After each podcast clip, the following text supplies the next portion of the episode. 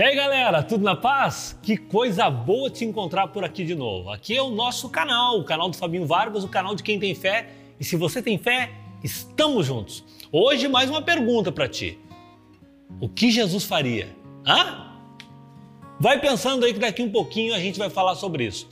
Antes eu quero te lembrar que se não é inscrito no meu canal ainda, por favor, te inscreva. Botãozinho vermelho aqui, inscrever-se e aciona o sininho das notificações. Lá nas redes sociais eu sou Fabinho Vargas Oficial e te espero por lá também. Logo depois da vinhetinha, a resposta da nossa pergunta: O que Jesus faria?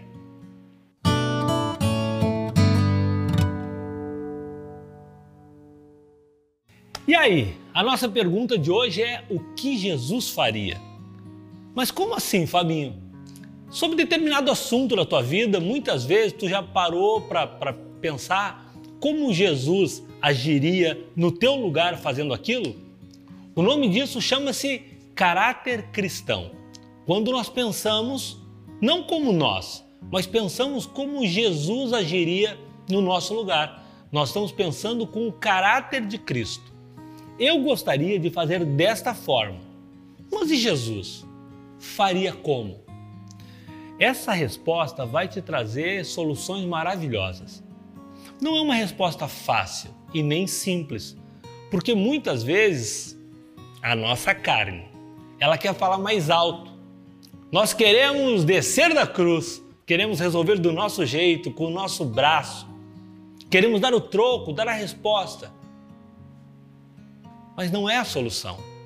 A solução é tentarmos chegarmos à resposta mais próxima da resposta que Jesus daria. É claro, é óbvio que jamais vamos conseguir dar as respostas da mesma forma, igual ao que Jesus faria, porque ele, ele é Jesus. Mas podemos tentar nos aproximar. Um dia, ao final de uma reunião e tal, batendo papo com a galera, um rapaz chegou em mim e falou: Fabinho, Pô, cara, eu faço um trabalho legal com jovens aqui da igreja, isso, e faço isso, e faço aquilo. Começou a me contar tudo o que ele fazia.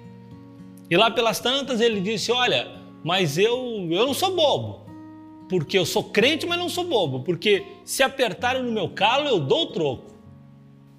Na hora eu fiquei pensando: pô, esse, esse rapaz, ele, ele, ele, ele não é crente e é bobo, cara porque ele ainda não entendeu o que, que ele está fazendo nesse lugar. Uma igreja onde a gente não se alimenta, onde a gente não aprende a mudar, onde a gente não se dá o direito de mudar, é apenas um galpão com quatro paredes. O que vai transformar aquele lugar em uma igreja, num lugar, numa casa de oração, é se a gente realmente lá está se alimentando e está, através daquele alimento, sendo alguém diferente trazendo mudanças para a nossa vida. E essa, principal mudança, é a transformação das nossas atitudes. Eu gosto muito de um versículo que está lá no livro de João, capítulo 15, versículo 16, que diz que Jesus nos escolheu. Já falei aqui no canal mesmo outras vezes sobre esse versículo. Ele nos escolheu para dar fruto. E como é que a gente dá fruto? A gente dá fruto através da transformação da nossa vida das nossas atitudes. Agostinho diz que ande o mundo inteiro pregando o evangelho e, se possível, fale alguma coisa. Porque o que vai gerar transformação na vida das pessoas não é aquilo que tu está falando, mas sim aquilo que tu está demonstrando através das tuas atitudes. E essas atitudes, elas precisam ser o mais parecidas possíveis com as atitudes que Cristo teria sobre aquele assunto. Por isso a pergunta: o que Jesus faria? Se ele tivesse na situação que tu está, tendo que resolver um problemão, qual atitude que Jesus tomaria? Se tu começar a colocar como resposta na tua boca sempre coisas que Jesus faria, tenha certeza que tu vai resolver muito mais fácil os teus problemas e tu vai evitar de arrumar muitos problemas para a tua vida. Jesus, Jesus é o próprio caráter. Jesus, quando ele entra na nossa vida, ele muda o nosso jeito de agir, de pensar e de viver. E através desta mudança, nós vamos impactar a vida de muitas pessoas. Costumo também dizer que as pessoas mais difíceis de nós servirmos, de nós evangelizarmos no mundo, são os nossos parentes. Concorda comigo? Concorda, né? Por um motivo muito simples. Eles conhecem todos os nossos defeitos. E como ainda não tiveram um encontro sobrenatural com Cristo, eles não acreditam que nós mudamos. Eles acham que é fogo de palha, que logo vai passar.